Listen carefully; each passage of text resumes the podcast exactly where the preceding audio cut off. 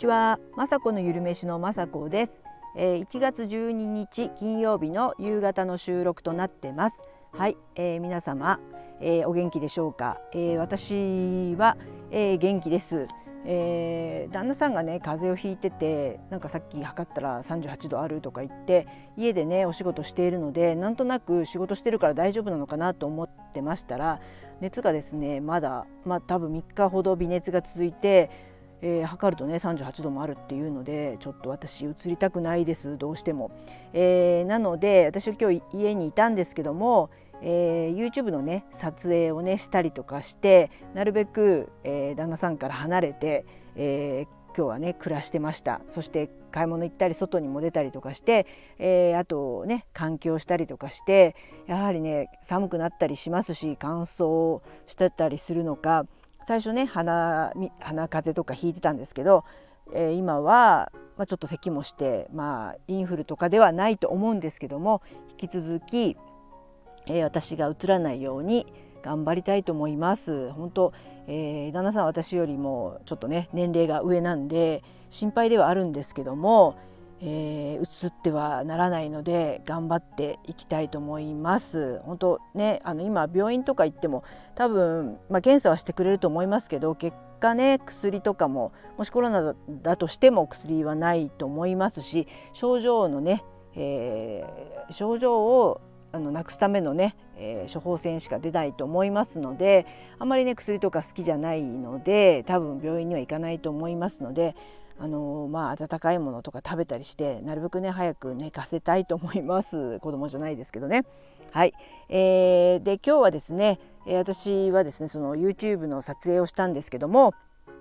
えー、今日は、えー、冷凍弁当冷凍お弁当5日間っていうのを作ってみました。これはですね私 YouTube を、えー、いろいろね見てるんですけども勉強のためにね最近あのー、親バカシリーズでで娘のためにねいろいろなんか作ってあげるとかこの前は鍋のえー、材料をね冷凍にしてっていうところからあの冷凍のなんかお弁当が上がってきてなんだこれやと思ったらそういった冷弁当お弁当をもう5日間分ね平日昼間の5日間分も作ってそれも全く同じ具材のお弁当をご飯の上に乗せて、えー、今日でしたら3色丼なんですね。それをもうジップロックに詰めて、えー、冷凍してえー、5日間お昼全く同じものを食べるっていう、えー、ものをね今日は、えー、ちょっと試作というか試作っていうかね作って、え娘にねもうあげちゃおうかと思います。はい、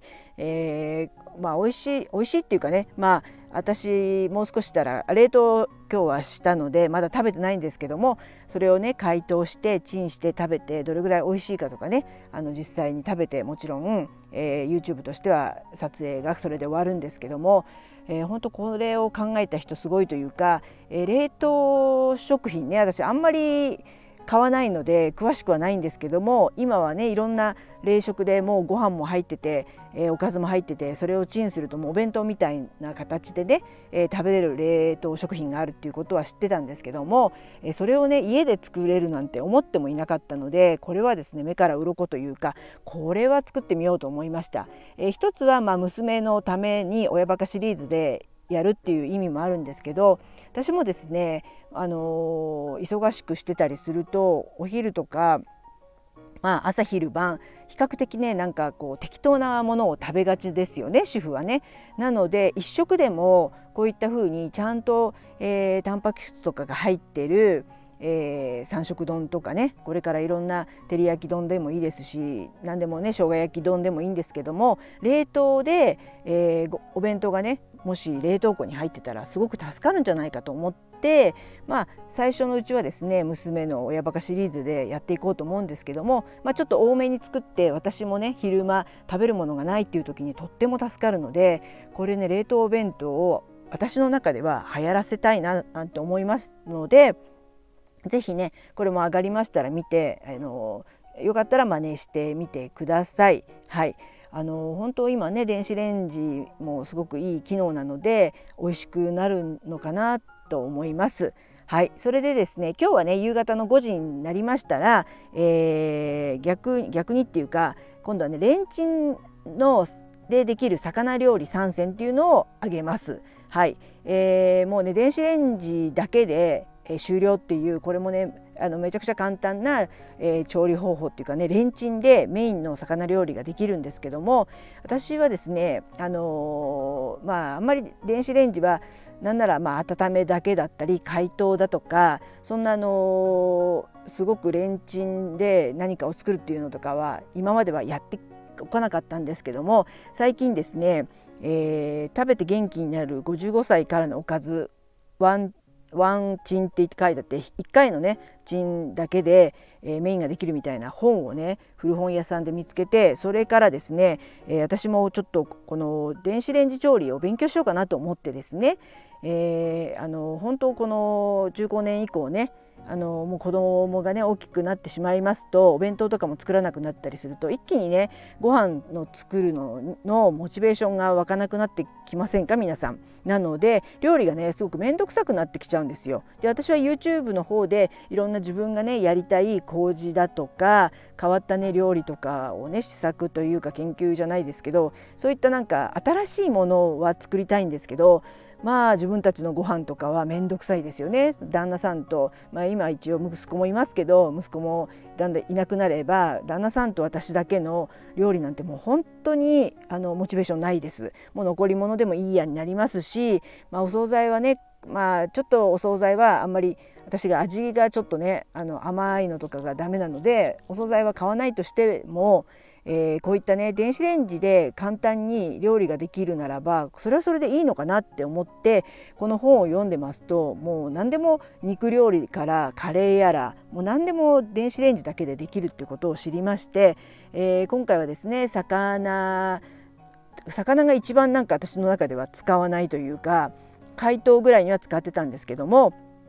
ちょっとした野菜と一緒にね今日は、えー、甘酢ぶりあんかけっていうのとえー、あとはさわらの洋風味噌煮あとは鮭のレモン醤油って言って要はまあ煮魚的なものがたった1回の電子レンジのチンでできるということでこれはなんかやってみたいなと思って、えー、動画にしました。えー、本当あの鍋もっていうかフライパンとかも使わなくてその耐熱のお皿さえあればねそれに魚並べてまあちょっとあのタレだけ作ってそれにかけて電子レンジでチンしてできましたし、まあ、甘酢あんとかは野菜も一緒に入れてそこにあのタレも一緒に入れて片栗粉とかも入っているので電子レンジでチンすればもう甘酢としてあのとろみもついてとってもね美味しい甘酢ぶりのね甘酢あんができたりするのでこれはねちょっとこれから先使わない手はないななんて思ってます。はい電子レンジ調理ねあの、まあ、ちょっと敬遠してたというか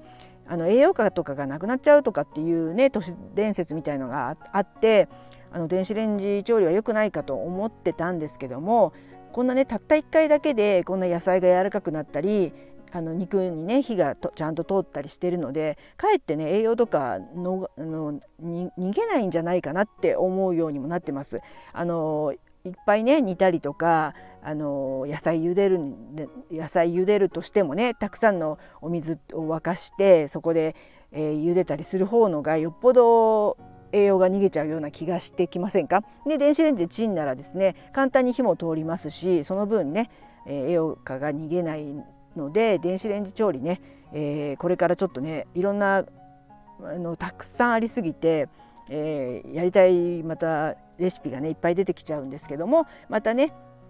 違う日とかにねまた今度は肉料理でもいいですし何かね簡単なものがありましたら YouTube の方でも紹介したいと思います。はいそんな感じですかね。はい今週もねあっという間に金曜日になってもう1月12日でもうねあっという間に鏡開きとかってまだお餅も何にもしてないですけどそのお餅もねどうにかして食べないといけないですしあの本当あっという間にあの1月もね早く終わっちゃいそうなのでしっかりと自分の生活をね整えて風邪なんかひいてられないですけどもまあ風邪ひいてる人にはちょっとね優しくじゃないですけど早く治ってほしいので、えー、温かい温かいものでもね作って早く、えー、寝てもらいたいと思います。はいそんな感じです、えー、いつも聞いていただき本当にありがとうございます。雅子のゆるめしの雅子でした。